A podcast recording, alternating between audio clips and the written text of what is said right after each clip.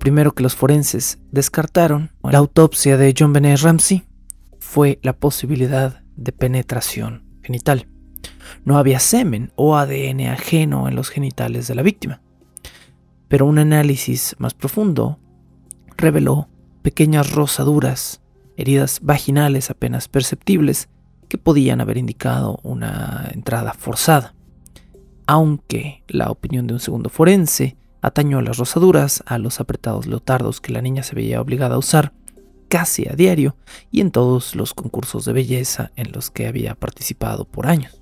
La revisión inicial del cuerpo de la niña también identificó partículas de tela ajenas al material de su ropa interior en sus genitales, como si alguien la hubiera limpiado con una tela o una manta. Se encontraron partículas de nylon en el cuello de la niña, relacionadas por supuesto con el garrote vil, el trozo de nylon blanco que alguien había atado con un pedazo de madera para hacer un aparato de tortura semi-medieval y terminar de asesinar a la niña. Se determinó que el trozo de madera del garrote vil provenía de la ya mencionada brocha de pintura de Patsy, pero ni la soga de nylon, ni la cinta de plomería negra con la que le habían tapado la boca a la niña coincidían con ninguno de los materiales encontrados dentro de la casa Ramsey. En cuanto a la brocha, la pertenencia de la misma se determinó al encontrar un segundo trozo de brocha, la cual estaba partida en tres pedazos. El segundo trozo se encontró dentro de un bote de suplementos de pintura en el sótano diagonal bodega de vinos de los Ramsey. Dos trozos del mango de madera se recuperaron, pero el tercer pedazo de la brocha, que no se sabe si ya estaba rota desde antes, jamás sería encontrado, ni dentro ni fuera de la propiedad. Bienvenidos a un nuevo episodio de Bajo el Puente del Troll.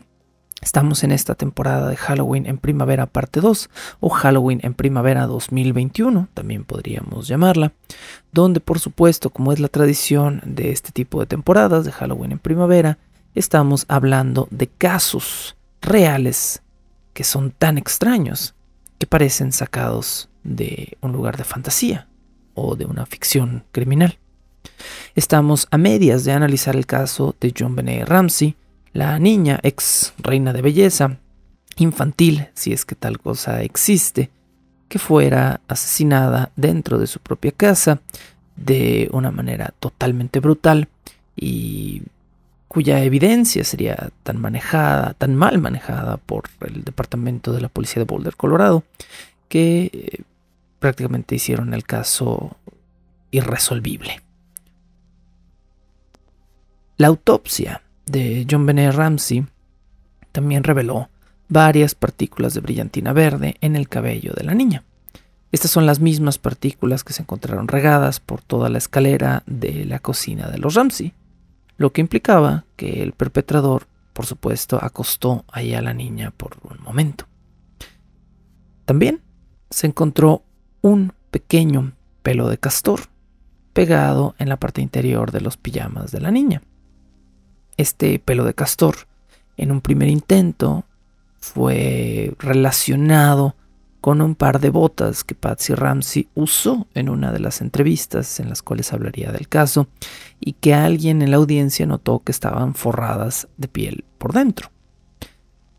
Años más tarde, y no sé por qué esto tomó tanto tiempo, se descubrió que el pelo de castor provenía de los mismos pinceles del bote de pintura de donde el perpetrador había tomado la brocha, pues los pinceles finos a menudo se hacen de piel de pelo, perdón, de castor. Las botas por, las cuales se había acusado a Patsy Ramsey no eran, por cierto, de pelo de castor. La autopsia de John Benet Ramsey también reveló que la niña había comido algunos trozos de fruta un par de horas antes de morir.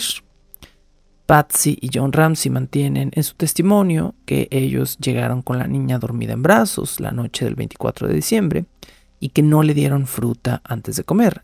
Tampoco la vieron comer fruta en ningún momento de las horas anteriores en la fiesta. Un platón con trozos de piña sería encontrado en la cocina de los Ramsey. Pero ni Patsy Ramsey ni John admiten haber alimentado a la niña durante la madrugada por lo que se estableció la posible teoría de que ella misma se hubiera levantado a comer algo hambrienta en la madrugada, o de que su hermano Burke Ramsey pudiera haber dejado ahí el susodicho tazón, del cual la niña hubiera comido levantándose en la madrugada, y quizás en ese momento cuando se encontró con su captor. Otra teoría establece que el perpetrador ajeno a la casa Ramsey le dio de comer piña a John Bennett, hecho que engendró la posibilidad de que la niña pudiera conocer a su captor y dio pie a una de las teorías que hoy en día han sido descartadas en este caso. El platón con fruta perteneciente a la casa Ramsey junto con un tenedor y un trozo de piña mordido por la misma niña, fueron registrados como evidencia y los forenses encontraron en el platón huellas dactilares de Burke Ramsey, el hermano de la niña. Esto fue lo que provocó que en un principio se estableciera la teoría de que Burke Ramsey había estado presente en algún punto de la madrugada junto con John Benet y que quizá John Benet había comido piña del platón de Burke Ramsey o Burke Ramsey le había servido piña a su hermana. Esto más adelante va a dar también pie a la teoría de que Burke Ramsey, el hermano de nueve años de la niña, es el asesino. Más adelante en el programa de hoy hablaremos de eso. Los Ramsey, sin embargo, mantienen en su declaración oficial, si es que podemos, entre comillas, hablar de una declaración oficial en este caso, sabemos que no la hubo, que Burke Ramsey había dormido toda la noche y que solo se había despertado con la conmoción policíaca la mañana siguiente, la mañana del 25 de diciembre. Ahora, como la evidencia en el caso fue tan mal manejada, el hecho se vuelve de alguna manera menos importante porque sabemos que Burke Ramsey estuvo en la cocina durante varias horas la mañana del 25 de diciembre y los oficiales en la escena no aseguraron la zona, de manera que Burke Ramsey puede haber tocado el platón en las horas siguientes a la mañana, junto con eh, otras personas que quizá tocaron el platón. Ahora, como fueron las únicas huellas que se encontraron en el platón cuando el plato de fruta se sometió a evidencia, esto eternamente vincularía a Burke Ramsey con el posible asesinato de su hermana. Lo que es evidencia circunstancial y no necesariamente significa que lo sea. Años después, al respecto de esto, en diciembre de 2003, se reabrió una vez más el caso de John Benet Ramsey. Los casos en la legalidad estadounidense tienen, mm, podríamos llamarlo en términos legos, un periodo de caducidad. Si pasa una cierta cantidad de años sin descubrirse a un culpable, el caso se cierra y ya no se puede acusar a una persona después de cierto límite. Dado que el caso de John Bennett era un caso de uh, altas apuestas y de mucha cobertura mediática, el caso se reabrió en 2003 cuando todavía estaba dentro del estatuto de las posibilidades de reabrirse. Y ese año la policía encontró nueva evidencia. Con los avances en medicina forense, la policía encontró rastros de ADN de origen desconocido en la ropa interior de John Bennett, así como en otros seis lugares de la escena del crimen. Lo único que se sabe hasta la fecha es que el ADN encontrado es masculino, Pero este ADN no coincide ni con el de John Ramsey, el padre de la niña, ni con el de Burke Ramsey, su hermano. Hecho que cambió para siempre el curso de la investigación, pues el hermano y el padre eran de los principales sospechosos. Pero el curso de esta investigación solo cambió siete años después, 1996 a 2003. Siete años en los cuales John y Burke Ramsey fueron constantemente acusados de ser los responsables, hecho que definitivamente tiene un peso psicológico en un niño que solo tenía nueve años de edad cuando lo acusaron por primera vez de haber asesinado a su hermana. Burke Ramsey sería considerado un potencial culpable incluso después de la exoneración de su ADN y sería considerado culpable por casi 12 años luego del asesinato de su hermana. Lo mismo su padre John Ramsey. Obviamente ambos familiares de la niña muerta sufrirían las consecuencias de ser acusados de asesinato de un familiar por más de 10 años en sus vidas. Ahora, ¿qué pasa entonces con esta nueva evidencia de ADN? Bueno, pasa lo que tiene que pasar que es lamentablemente no mucho. El ADN sirve cuando se puede correlacionar con una fuente, pero si no existe una fuente con que correlacionarlo, el ADN es de alguna manera inútil. Esto fue exactamente lo que sucedió. El ADN encontrado en 2003 en la ropa interior y en otras partes del cuerpo y de la escena del crimen de John Bennett se pasó por CODIS. CODIS es el registro de ADN en el cual se registra a todos los perpetradores conocidos y registrados en Estados Unidos. Pero no hubo coincidencia. En octubre de 2016, el último año activo de la investigación antes de su cierre definitivo, se determinó que las muestras de ADN quizá eran mixtas, lo que podría significar que quizá contenían el ADN de dos varones pero de ningún Ramsey. Esa parte, al menos, fue definitiva. Rastros adicionales de este ADN ajeno se encontraron también en el mango de la brocha de pintura con el cual ahorcaron a John Bennett y se encontraron, como dije antes, en otros seis lugares distintos de la escena del crimen o de la ropa de la víctima, o de cualquier evidencia que haya quedado sellada en ese momento. Ninguna, absolutamente ninguna de las muestras fue concluyente, fuera del hecho de que era 100% seguro de que era ADN masculino. Nada más hasta la fecha se sabe de esta nueva evidencia. Ahora, otro problema por el cual la investigación se cargó en un principio hacia el padre, el hermano y la madre de la víctima. Fuera de la pequeña entrevista que la policía les hizo in situ el 25 de diciembre de 1996, los Ramsey jamás declararon oficialmente en la estación de policía de Boulder, Colorado, ni hicieron una declaración oficial de la muerte de su hija. Esto es atípico y se cree que es un bache legal debido a la mm, situación social y monetaria de estas personas. En otras palabras, gente rica, menos investigación.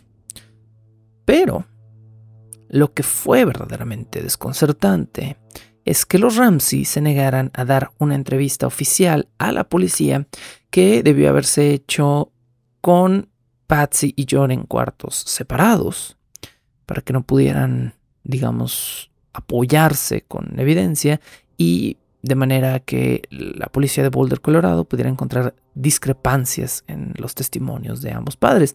Esta es la manera común en la cual, o por, por medio de la cual se investiga, se interroga a familiares de un crimen en el cual ellos mismos son potenciales culpables o sospechosos.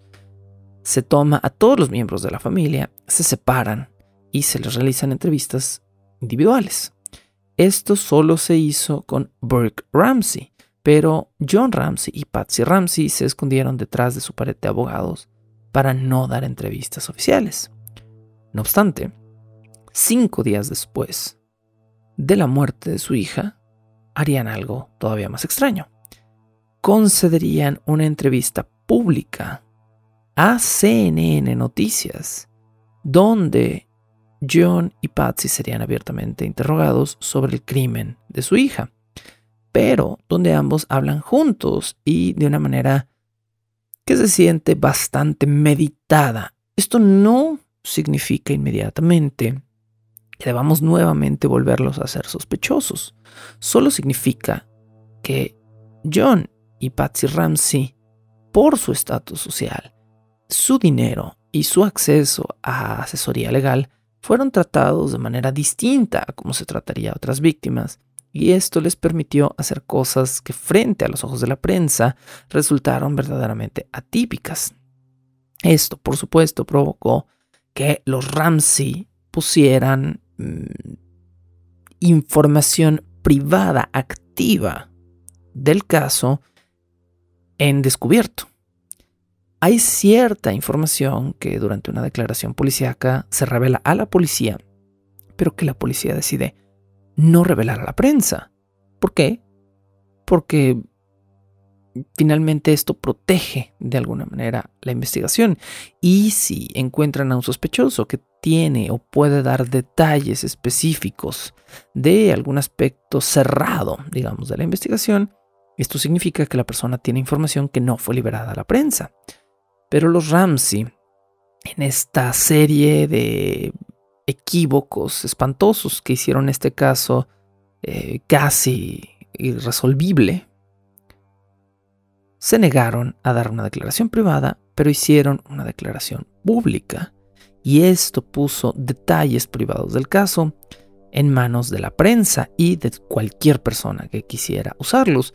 Y como veremos durante el episodio de hoy, algunos individuos decidieron usar esta información. La pregunta aquí es, ¿por qué negarse a hablar con la policía y solo cinco días después dar una entrevista frente a las cámaras? ¿Por qué hacer algo que claramente pone a los Ramsey en una situación de sospecha y que engendra preguntas extrañas en los medios de la época? Por ejemplo, ¿por qué estaban John y Patsy Ramsey apurando la liberación del cuerpo de su hija para enterrarlo tan pronto como les fuera posible en vez de dejarlo en manos de médicos forenses. Y esta pregunta va a torturar a todos los interesados en el caso por mucho, mucho tiempo. Bajo el puente del troll.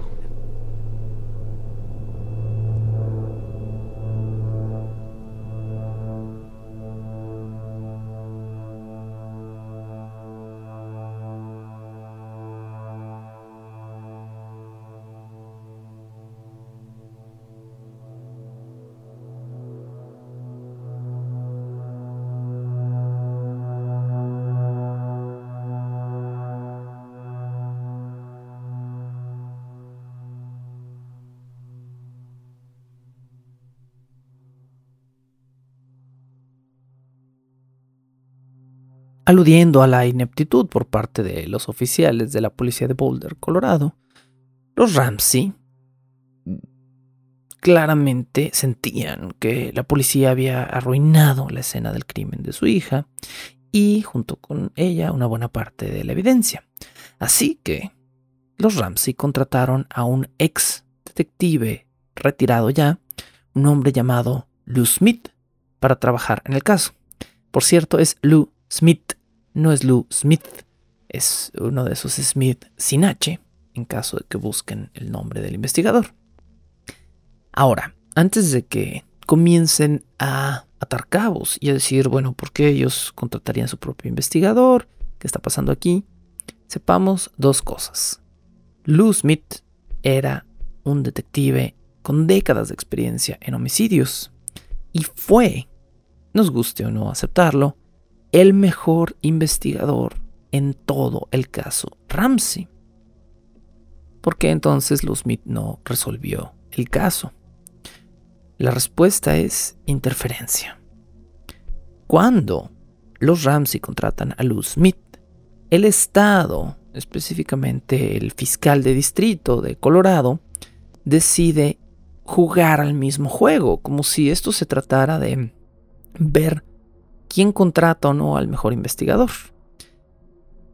El fiscal de distrito de Boulder, Colorado, decidió contratar a su propio investigador privado, Steve Thomas.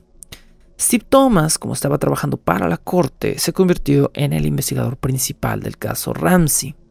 Pero Steve Thomas tenía dos problemas. No era un gran investigador y estaba sesgado y estaba totalmente convencido de que los Ramsey eran culpables desde antes de tomar el caso, por lo que se dedicó a desacreditar por años no solo a los Ramsey, sino a los Smith, quien quizá era el único detective experimentado objetivo trabajando en todo este caso.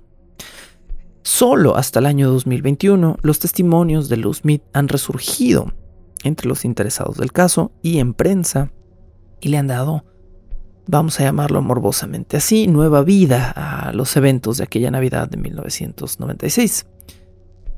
Lou Smith y sus eh, declaraciones e investigaciones son quizá lo más cerca que estaremos de por vida de entender lo que realmente sucedió en el caso de John Benet Ramsey. Ahora, Toda esta negligencia de los oficiales de policía se combinó negativamente con todo este extraño comportamiento de los Ramsey, con todos los errores forenses cometidos en las primeras horas de la investigación. Y para cuando el caso comenzó a ser investigado por los Smith, ya estaba más allá, probablemente, de toda salvación. Pero toda la investigación realizada por los Smith apunta lejos de los Ramsey no hacia ellos. Aunque, por su parte, tenemos a Steve Thomas argumentando que toda la contaminación temprana, que fue un error de los oficiales de policía de Boulder, Colorado, no descartaba el hecho de haber encontrado ADN en las ligaduras y en el cuerpo de la niña, lo que a ojos de Steve Thomas era evidencia clara de que ellos eran culpables o de que ellos habían actuado con la intención de encubrir el caso. Como sea, en septiembre de 1998, sin soluciones ni culpables, el Estado de Colorado decidió hacer algo que a mí me parece desesperado. El Estado decidió someter como evidencia en el juicio los videos de concurso de belleza de John Bennett para que el jurado se formara una impresión negativa de Johnny y Patsy Ramsey. Ahora, estos son dos hechos muy distintos. Una cosa es decir que alguien es culpable porque tienes evidencia contra ellos. Y otra cosa es decir que alguien es culpable de una cosa A porque hizo una cosa B que está ligeramente relacionada con la cosa A pero que no necesariamente está vinculada de manera directa. Esto fue lo que la policía de Boulder trató de hacer. Se presentaron los videos de concursos de belleza de John Bennett que francamente, si desean buscarlos, son extraños. Como son extraños todos los videos que puedan estar relacionados con un concurso de belleza infantil. La simple noción de tener a un jurado de hombres y mujeres adultos mirando en ropa interior a niñas de 5 o 6 años para determinar cuál es la más bonita, cuál es la más hermosa, cuál tiene mejor cuerpo y cuál canta mejor, me parece francamente bizarro. Pero existe y es una industria, como dijimos antes, multimillonaria que acarrea a muchos interesados la mitad de ellos probablemente madres y padres de familia que quieren dinero y la otra mitad pedófilos, pero acarrea a muchos interesados. Cuando el jurado vio los videos de John Benet en sus actuaciones, en sus performances de sus concursos, determinó que la familia Ramsey había o era culpable de explotación y sexualización de una menor de edad. Y además se acusó oficialmente a los Ramsey de obstrucción en una investigación de asesinato por el hecho de haberse negado a dar declaraciones, de haberse ocultado detrás de abogados. Y se encontraron culpables de cargos de negligencia frente a una menor de edad. Ahora, esto ya era un gesto vacío. John Bennett ya estaba muerta. Si esto se hubiera hecho antes, a lo mejor podríamos decir, bueno, sí, los padres de John Bennett son responsables de haber sometido a su hija a concursos donde se sexualiza a los niños. Pero ese no era el objetivo del juicio. El objetivo del juicio era encontrar al culpable de la muerte de la niña, y el estado de Boulder, Colorado, decidió usar los videos para difamar de alguna manera a los padres y poner sobre la mesa la posibilidad de abuso frente a la figura de John Bennett. Hay que decirlo, hasta la fecha, al menos hasta donde avanzó la investigación en 2016, jamás se encontraron pruebas contundentes de que John Benet haya sido una niña abusada en el término estricto de la palabra. Hay quien puede argumentar que los mismos concursos de belleza eran una forma de abuso. Sí, pero estamos hablando de abuso físico específicamente en la acusación, de que John o Patsy Ramsey hubieran golpeado o abusado sexualmente de su hija. Y de esto no solo no hay evidencia contundente, hay mucha evidencia testimonial en contra de ello. De manera que en 1998, en el mes de septiembre, los padres de la víctima de asesinato se convertirían en los primeros acusados en este extraño caso, pero definitivamente no serían los últimos sospechosos. Vamos a escuchar una pieza cantada por John Benet. Pueden opinar lo que quieran de esta interpretación de God Bless America de esta niña de 6 años de edad. Pueden también, a razón de la mención del título, buscarlo y ver en sí los videos para que se den una idea de qué fue lo que los jurados vieron. Pueden buscar eh, cualquier fuente de videos de John Bennett Ramsey en concursos de belleza y pueden ver que efectivamente hay un elemento de sexualización en niños muy pequeños en este tipo de concursos.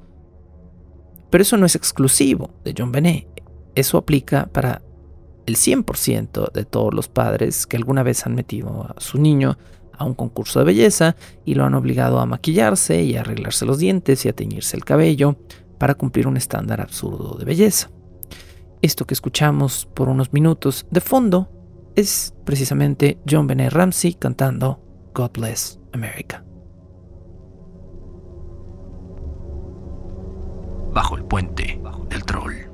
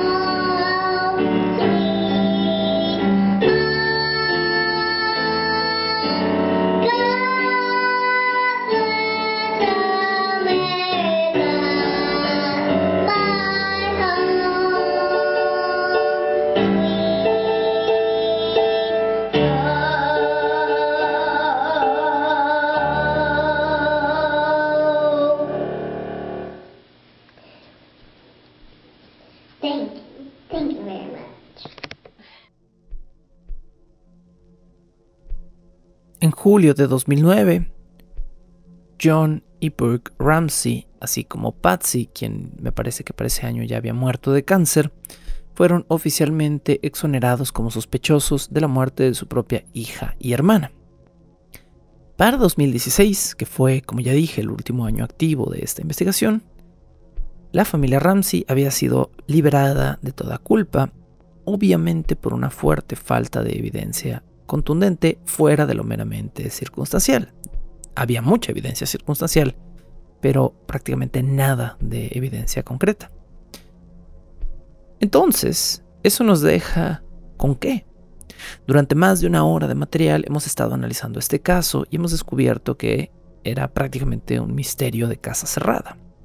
Bueno, a partir de este punto, le dedicaremos el resto del episodio a hablar de quién pudo haber matado a John Benet Ramsey.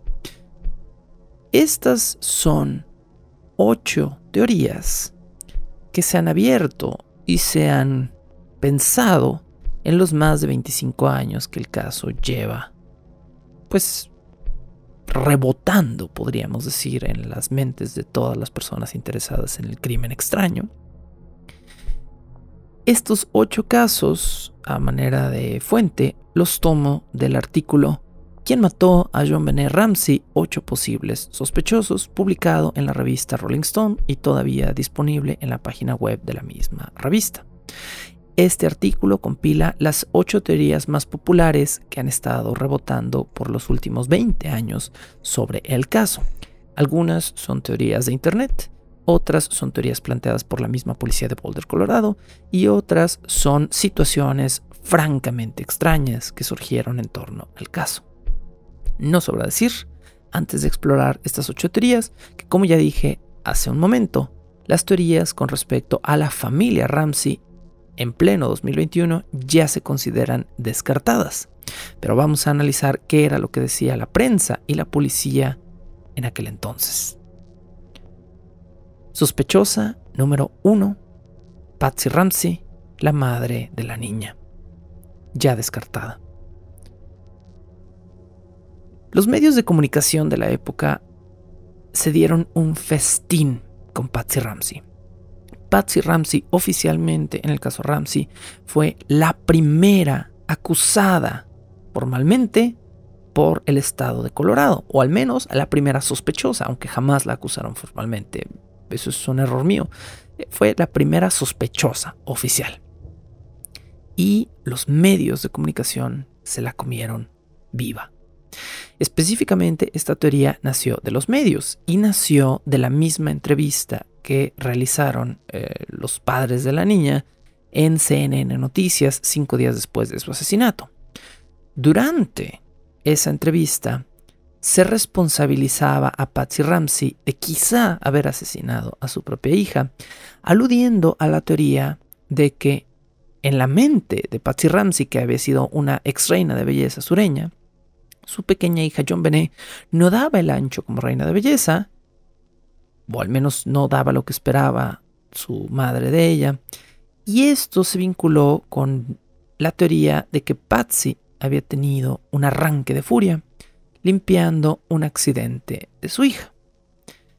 Hay que entender un poquito de contexto. Esta teoría gira en torno al hecho de que al parecer John Benny Ramsey mojaba la cama casi todas las noches. Esta ha sido parte de la comidilla de la gente que acusa de abuso a Patsy y a John Ramsey, diciendo que obviamente una niña que moja la cama casi todas las noches es una niña que tiene algún trauma psicológico o algún problema. Ahora también tenemos que considerar que era una niña de 5 o 6 años de edad que pudo haber tenido algún problema médico o simplemente no haber eh, aprendido ciertas cosas básicas. La noche de su muerte, empero, y esto lo tuve que investigar porque no venía en el artículo, la policía de Boulder, Colorado, no encontró mojada la cama de la niña. Entonces esta teoría para mí se desvanece muy rápidamente. Existen fotografías de las horas subsecuentes a la llamada a la policía de la cama de la niña. La cama está destendida, pero está completamente seca. Esta teoría surgió del hecho de que La ropa en la que encontraron a John Bennett Ramsey estaba manchada de orina. Hecho que me parece totalmente comprensible de pensar en la tortura que John Bennett Ramsey había sufrido. A esta niña la electrocutaron, la raptaron, la golpearon, quizá la abusaron sexualmente. La teoría más determinante de Lutz Smith al día de hoy es que sí fue sexualmente abusada, aunque no fue penetrada, digamos, de manera eh, formal, pero obviamente una persona que sufre todo esto y que en sus últimos minutos de vida es ahorcada, por lo general, se orina. Entonces no es extraño que haya restos o manchas de orina en la ropa de la niña. No lo es. Lo que es extraño es que la prensa haya tomado este hecho para acusar a Patsy Ramsey de que seguramente Patsy se levantó furiosa aquella madrugada al ver que la niña había mojado la cama y la golpeó. Esa es la teoría que se planteó eh, con base en las palabras de la conductora de esta entrevista en CNN Noticias en el mismo 1996, cinco días después de la muerte de la niña. Y eh, ustedes pueden buscar esta entrevista. La presentadora acusa furiosamente a Patsy Ramsey de a ver, ya confiesa, ¿no? Ya dinos, te molestaste con ella porque se hizo pipí en la cama y entonces eh, te enojaste y, en un arranque de furia sin pensarlo la golpeaste, ¿verdad? Y plantearon todo, le hicieron todo lo demás para esconder el crimen.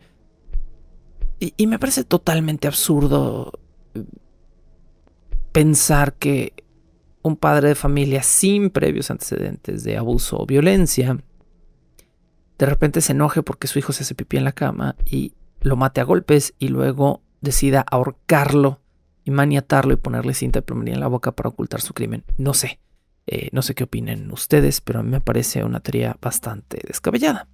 Ahora, estas acusaciones se mezclaron con dos factores que hicieron más flamable el caso.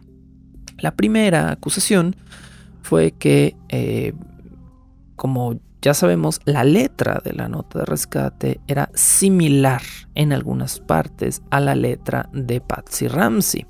Esto, por supuesto, la prensa lo vinculó casi como un hecho consumado de que ella era la perpetradora de ocultar este crimen. Y finalmente, el otro detective contratado para la investigación, eh, Steve Thomas, encontró un recibo por un dólar con 99 centavos, escondido o tirado o metido en algún lugar de la casa de los Ramsey. Este recibo era de una tienda que estaba cerca de la casa Ramsey y no tenía especificado el artículo que se había comprado. Solo se decía que en esa tienda, en X fecha, no sé, 10 días antes del asesinato de la niña, se había comprado un artículo por un dólar 99 centavos. Thomas investigó que en esa tienda la cinta de plomería negra costaba un dólar con 99 centavos, por lo que determinó que el recibo debe haber sido de la cinta de plomería que la niña tenía en la boca y presentó el recibo como evidencia. El recibo fue aceptado en la corte como evidencia, aunque es enteramente circunstancial. Tú no puedes encontrar un recibo de un OXO diciendo que alguien se compró una coca y automáticamente decir que porque mataron a alguien con una botella de coca, esa persona es automáticamente culpable. ¿Por qué? Porque claramente compró una coca. Y todavía si dijéramos eso, habría una misma botella involucrada. En este caso, Thomas ni siquiera pudo comprobar que el recibo era por una cinta de plomería. Solo sometió un recibo encontrado en la casa por una cantidad que medianamente coincidía con algo que él esperaba y lo presentó como evidencia en el caso. No sobra decir que Steve Thomas jamás pudo comprobar que el recibo de 2 dólares fuera por cinta de plomería, la cama de John Bennett Ramsey no estaba mojada esa noche y la letra en la nota de rescate jamás se determinó que fuera en realidad la letra de Patsy Ramsey esto sumado a la ausencia de ADN contundente, es decir, de ADN encontrado en un lugar extraño en la niña, descarta a Patsy Ramsey, quien a la fecha de hoy ya ha muerto, como posible sospechosa. El segundo culpable, en un, obviamente en un misterio de aparente casa cerrada, donde tenemos a cuatro personas en una casa y una se muere, nos indica que fue alguien dentro de la casa quien lo mató, ¿no? Eh, esto es lo que nos fascina del crimen verdadero. Hacemos juegos de mesa y películas con base en esto. Nos gusta ver Knives Out y nos gusta jugar Clue porque nos gusta saber que en una casa cerrada hay un número limitado potencial de sospechosos con los cuales podemos jugar un juego de detective. El problema es que de nuevo, la evidencia inicial del caso dictaba que no había habido nadie más en la casa, pero la evidencia reciente no. Obviamente el siguiente paso lógico en este aparente misterio de casa cerrada fue John Ramsey, el padre de la niña. John Ramsey fue acusado por las autoridades oficiales de Colorado diciendo que él había descubierto demasiado rápidamente el cuerpo y que lo había tocado de una manera que claramente hacía ver que estaba ocultando evidencia. Esto se sumó con una acusación de parte de la detective Linda Arndt, a quien mencionamos en el episodio anterior. Linda Arndt, en caso de que tengan dudas de cómo estoy pronunciando el apellido, es A-R-D-N-T, Arndt, con una T final, Arndt, quien eh, dijo que en la corte declaró que el comportamiento de John había sido muy extraño la mañana del 25 de diciembre que todos estaban nerviosos por el plazo de las 10 de la mañana, en el cual pues se tenía que pagar como hora límite el rescate de la niña, pero Linda Arndt confiesa no haber visto verdaderamente nervioso a John Ramsey. Esta fue su declaración y dentro de su opinión como detective en el caso, esto para ella significaba que John Ramsey ya sabía que su hija estaba muerta. Ahora, ¿qué estaría realmente pasando por la cabeza de John Ramsey en el momento de ese 25 de diciembre a las 10 de la mañana, no lo sabemos. Supongo que jamás lo sabremos y supongo que no es algo que específicamente John Ramsey vaya a decirnos. Pero la mayoría de las acusaciones que se hicieron contra John Ramsey giraban en torno a su comportamiento en las horas siguientes al crimen y a la teoría de que John Ramsey había abusado previamente de su hija. Ahora, hay otro hecho oscuro en el pasado de John Ramsey. John Ramsey se había casado con Patsy Ramsey como su segunda esposa. John Ramsey estaba divorciado de un matrimonio anterior. La hija mayor de su anterior matrimonio, una mujer de 22 años de edad, había muerto. ¿sí? Entonces esto también hizo que los medios de comunicación se volvieran locos la primera hija de John Ramsey se murió y ahora la segunda hija de John Ramsey se murió. Esto lo vincula determinantemente con estas dos muertes, ¿no? Él es el eslabón entre estas dos muertes. Bueno, la primera hija de John Ramsey murió en un accidente automovilístico en una calle lejos de donde estaba su padre. Eh, y más encima, la muerte de su hija fue emocionalmente devastadora para John Ramsey. En el siguiente episodio, que será el último de John Benet, hablaremos de cómo el verdadero perpetrador de este crimen pudo haberse valido de esta información para, de alguna manera, atacar a John Ramsey. Pero lo que sabemos hasta el día de hoy es que la muerte de la primera hija de Ramsey fue de fuerte peso psicológico para él y que él no estuvo en lo más mínimo involucrado con la muerte de su primera hija, quien se mató sola en un accidente de automóvil. Ahora, las teorías en torno a la muerte de la primera hija de Ramsey nos dicen que eh, se cree, esta es la parte absurda de estas teorías, que las muertes de las dos hijas de Ramsey en realidad fueron supuestos sacrificios satánicos para fomentar su éxito económico. Cosa que, además de sonar verdaderamente imbécil, mm, a mi perspectiva desprestigia totalmente estas teorías. Finalmente, en los tres miembros de la familia Ramsey tenemos por supuesto a Burke Ramsey, el hermano de John Bennett, actualmente descartado. No era papá, no era mamá, no era perro, no era perra, entonces era perrito, dice la frase. Si no era el papá y no era la mamá, seguro debía haber sido el hermano, el extraño hermano de John Benet. Burke Ramsey hoy en día es un hombre peculiar, por decir lo menos. A mi forma de verlo, es una persona seriamente afectada por los hechos de los pasados 20 años de su vida. Cuando tienes 9 años de edad y te acusan de un homicidio de un familiar y pasas los siguientes 20 años siendo un potencial sospechoso y escuchando las acusaciones de la gente, no creo que crezcas como una persona normal. Esta peculiaridad de John, perdón, de Burke Ramsey eh, fue llevada al extremo en 2008. Eh, en 2008 fue exonerado oficialmente por Ramsey del crimen, pero a sus 29 años de edad, Paul Ramsey decidió participar en una entrevista sobre la muerte de su hermana en el programa de televisión Dr. Phil, que no es ni el programa más serio ni más periodísticamente investigado. Allí, muy parecido a como sucedió en CNN 20 años atrás, Brooke Ramsey fue interrogado por el susodicho médico que básicamente lo acusaba de haber asesinado a su hermana. Pueden también ir a YouTube y buscar la entrevista completa.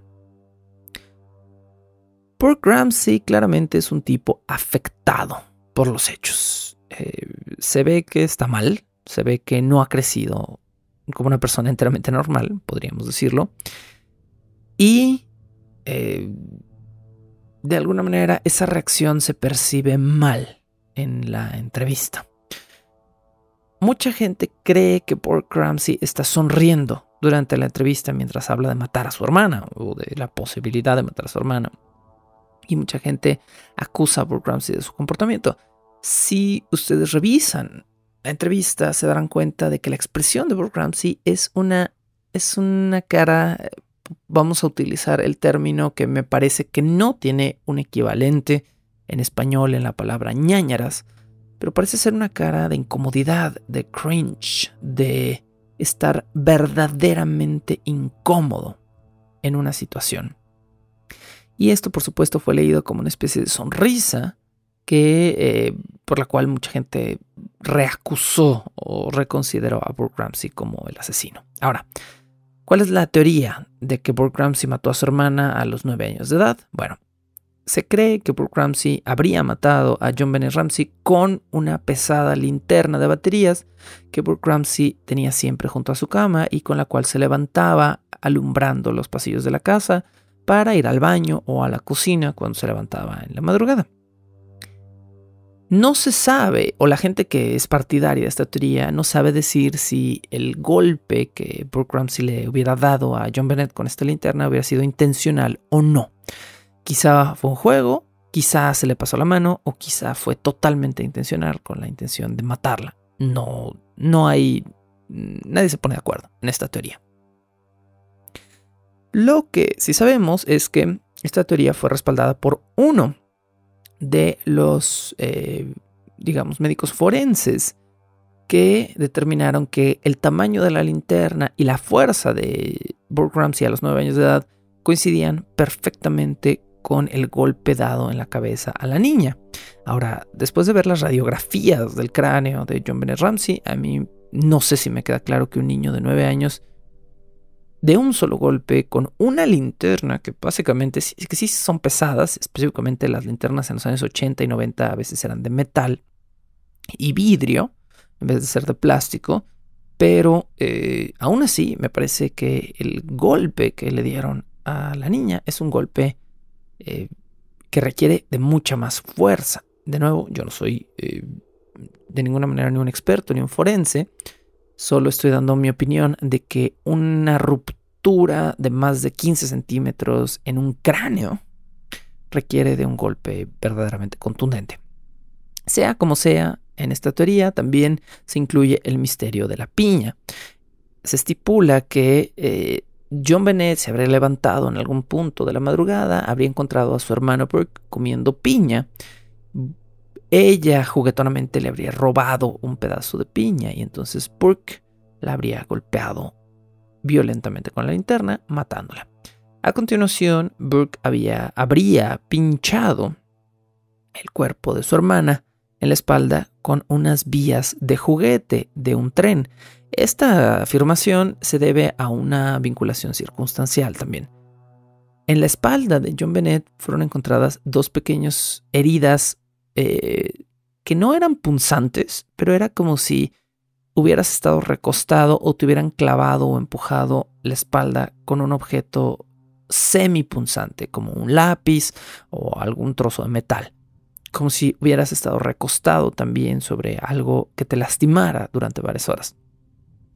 Se supone en esta teoría que fue entonces estas vías del tren que se encontraron entre los juguetes de Burke Ramsey y cuyas dos marcas puntitos coincidían con los dos extremos de la vía, que el niño entonces, así como Kenny de South Park se hubieran acercado a picarlo con un palito, él se hubiera acercado a picar a su hermana con las vías del tren para eh, determinar si estaba viva y al darse cuenta de que no lo estaba, pues entonces ya habría llamado a sus padres.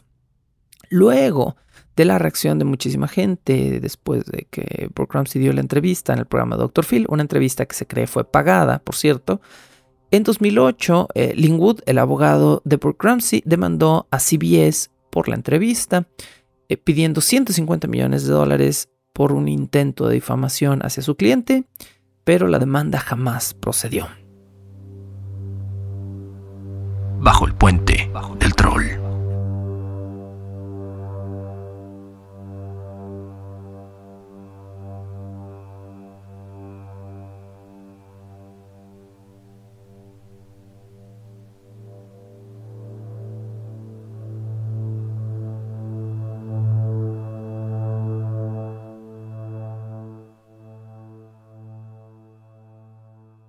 La cuarta teoría entre estas ocho teorías del caso es la teoría de Gary Oliva, el vagabundo.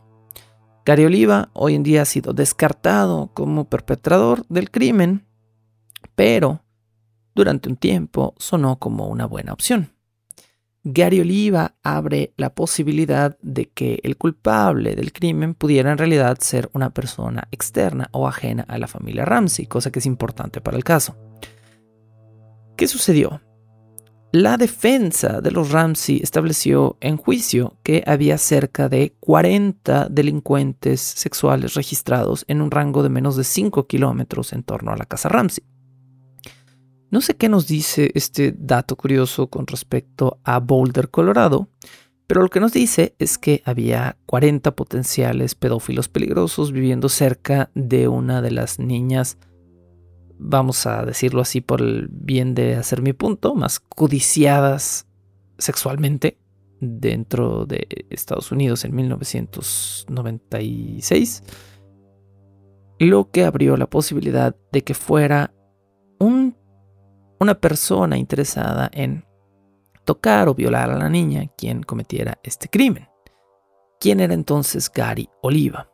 Gary Oliva era un pedófilo indigente que deambulaba a menudo por el barrio de los Ramsey. En el año 2000, después de un arresto relacionado con drogas, a Gary Oliva se le encontraron múltiples revistas sobre John Bennett Ramsey y recortes que él utilizaba al parecer para gratificación sexual. Ollie Gray fue otro investigador contratado por los Ramsey junto con Lou Smith.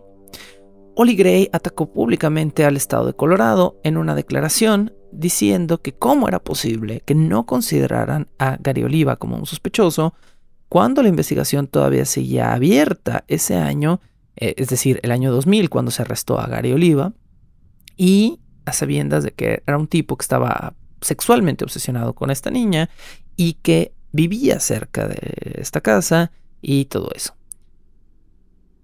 Se arrestó finalmente a Gary Oliva. Tras su arresto, en declaraciones de prensa, un amigo de Gary Oliva llamado Michael Vale dijo que Oliva había, eh, lo había llamado varios años atrás, no recordaba la fecha, diciendo que había lastimado a una niña pequeña. Y Michael Bay también dijo que sabía que Oliva era particularmente bueno para hacer nudos y que le gustaba demostrar sus habilidades usando sogas de nylon. Existe también un rumor de que Gary Oliva entre sus posesiones tenía un taser similar al usado para electrocutar a John Bennett Ramsey para dejarla probablemente inconsciente. De nuevo, toda esta es evidencia circunstancial. La única evidencia que hubiera podido vincular a Gary Oliva con el caso es que el ADN de un varón desconocido dentro de la ropa de la niña coincidiera con el de Gary Oliva, porque entonces no habría otra justificación para que hubiera llegado ahí. Pero cuando se comparó el ADN de Oliva con el ADN encontrado en la ropa de la niña, se determinó que no coincidían y Gary Oliva fue puesto en libertad para ser nuevamente arrestado un par de años más tarde, nuevamente por drogas. La quinta teoría, la penúltima que vamos a revisar en el programa de hoy, es la teoría de Michael Helgoth, el electricista. Se supone que Helgoth era un... Bueno, no se supone, esta parte es verdad. Michael Helgoth era un electricista que era dueño de un deshuesadero de autos que daba o colindaba con la parte trasera de la propiedad de los Ramsey. John Ramsey y Michael Helgoth habían tenido fuertes disputas sobre los límites de su propiedad. A John Ramsey no le gustaba que Helgoth metiera vehículos dentro de lo que él consideraba su propiedad y Helgoth se volvió sospechoso cuando la policía comparó una fotografía de una huella de zapato tomada sobre la nieve afuera de la ventana del sótano de los Ramsey con una suela que fue pedida a Michael Helgoth por medio de la Corte de Colorado y las encontraron muy similares. Eso habría podido significar que Michael Helgoth o alguien con unos zapatos iguales, un par de botas bastante comunes, había estado rondando la casa de los Ramsey la noche del 25 de diciembre porque pues estaba sobre la nieve y la nieve, la nieve era recién caída. A la fecha, Helgot tenía 26 años de edad.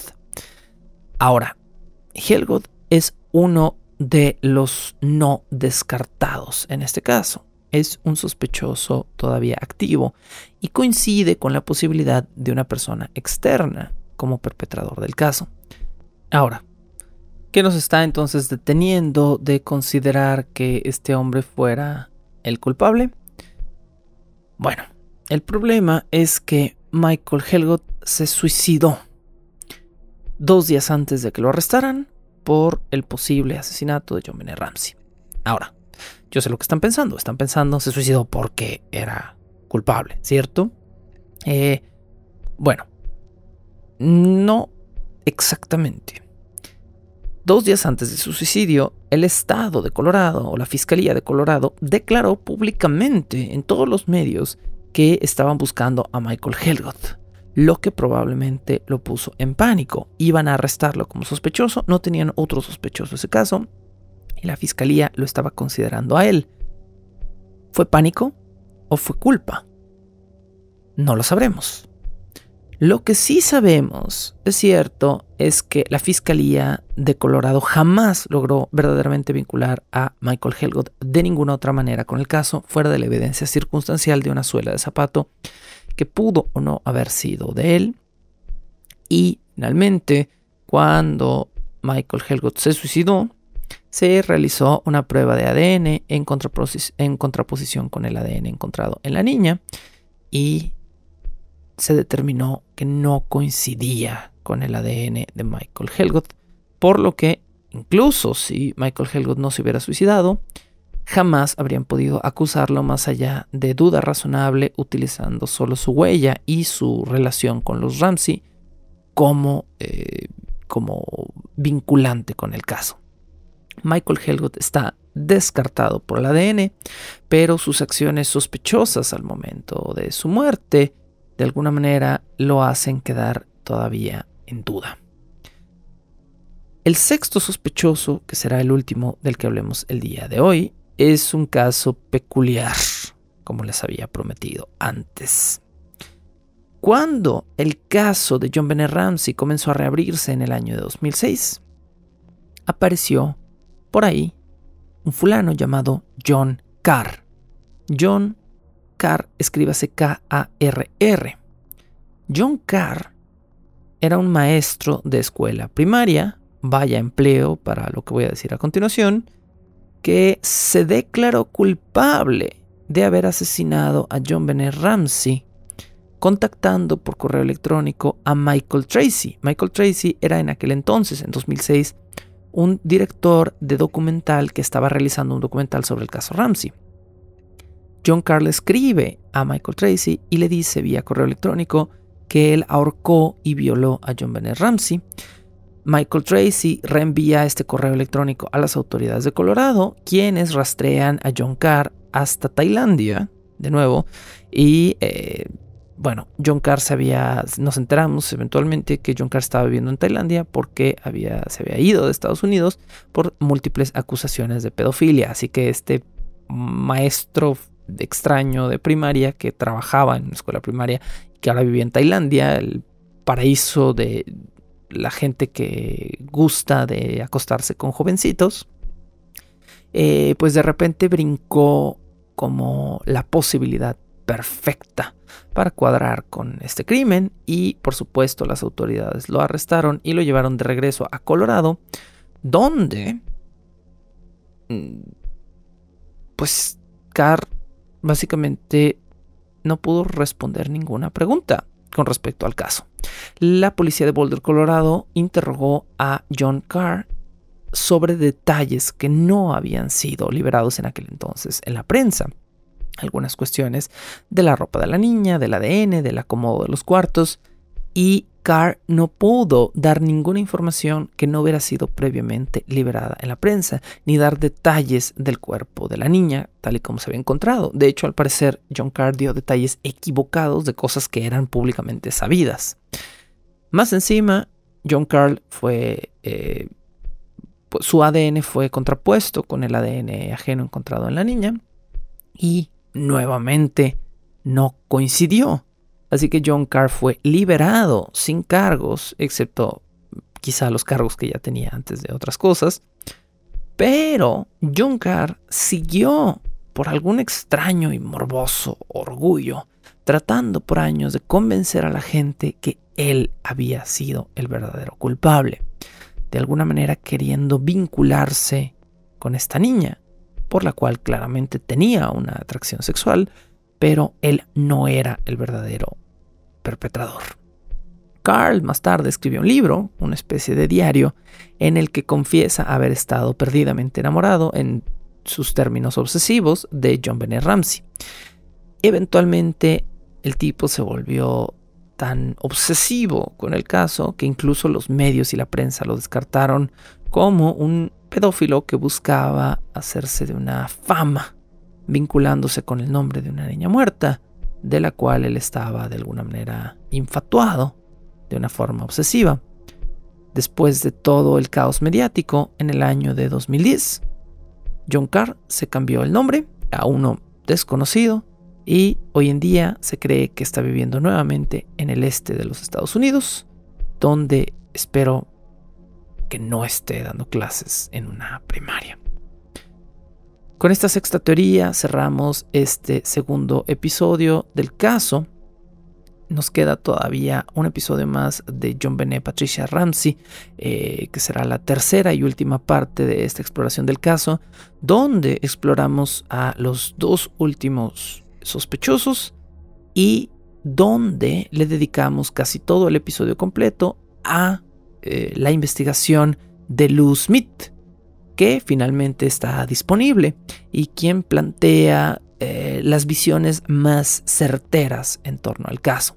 Esto también lo exploraremos desde la, la perspectiva del libro Popular Crime de Bill James, un libro excelente que analiza desde aspectos criminalísticos y psicológicos casos sin resolver de la historia del crimen verdadero y donde él da su perspectiva criminalística muy acertada, por cierto, a estos casos. No sobra decir que eh, pues Bill James le da en gran parte la razón a Lou Smith.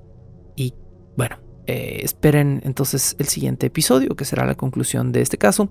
Pero aclaro, no es la conclusión de nuestra temporada, que todavía va a continuar por algunas semanas más, en las cuales hablaremos de estos extraños casos que parecen ser fantasía, pero son verdad. Soy Sergio Vicencio, esto fue Bajo el Puente del Troll. Como siempre les agradezco por escuchar. Arroba Recuadro Blanco en Twitter e Instagram, Sergio Vicencio en YouTube y en, por supuesto, Patreon, donde muchos de ustedes están ya escuchando este caso. Y si no lo están haciendo en Patreon, estén atentos a las redes sociales y a los contactos al final de este programa para que sepan cómo pueden apoyar este proyecto que pues realizo porque es apasionante. Muchísimas gracias y hasta la próxima semana. La locución, la producción y la música original de este programa son creadas por Sergio Vicencio. Ve a patreon.com diagonal Sergio Vicencio y apoya este podcast para obtener horas de contenido adicional. ¿Quieres comisionar cápsulas, episodios o incluso temporadas completas o comprar contenido digital debajo del puente del troll? Ve a coffee.com diagonal Sergio Vicencio y encárgate de decirme qué hacer. Es coffee, k o fi.com diagonal Sergio Vicencio. Búscame como arroba recuadro blanco en Twitter e Instagram o como Sergio Vicencio en YouTube para darme tu opinión sobre este podcast. Bajo el puente del troll.